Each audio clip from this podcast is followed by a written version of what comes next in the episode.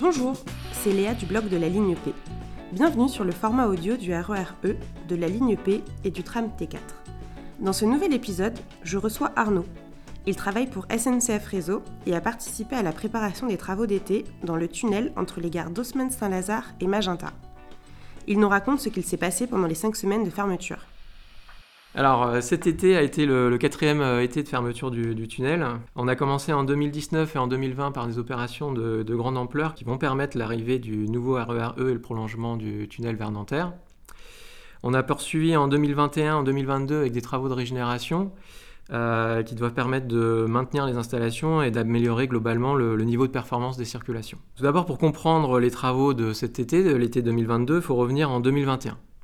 Euh, lors des travaux de l'été dernier, en 2021, euh, on avait réalisé des, petites opérations de, traitement d'infiltration qui s'étaient rajoutées aux plus gros travaux qui étaient prévus euh, et qui consistaient en remplacement de 5200 mètres de rails. On avait découvert que l'écoulement des eaux se, se, faisait mal et qu'il existait un risque, alors vraiment potentiel, mais un risque d'inondation du tunnel.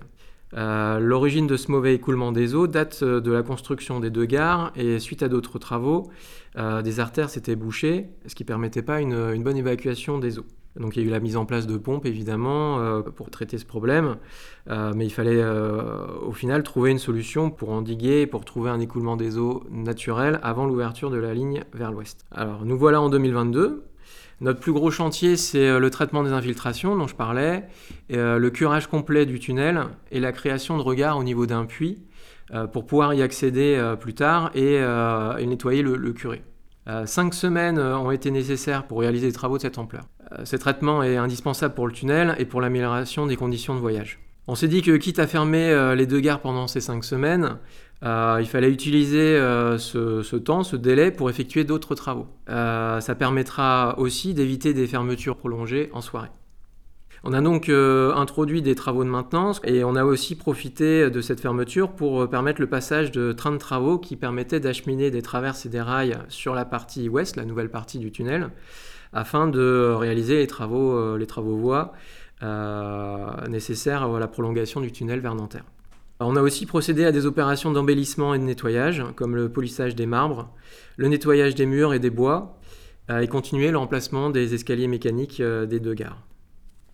Pour effectuer tous ces travaux bien différents les uns des autres euh, en même temps et au même endroit dans le tunnel, les différents acteurs ont travaillé main dans la main, comme en 2020 et en 2021, avec notamment l'aide d'un prestataire externe d'assistance à maîtrise d'ouvrage. Cette préparation qui s'est déroulée sur plusieurs mois a permis de coordonner tous ces chantiers en toute sécurité. Elle a permis aussi de respecter les contraintes de planning, d'intégrer des essais de fonctionnement et finalement d'assurer que la réouverture se déroule en toute transparence pour les clients le 22 août.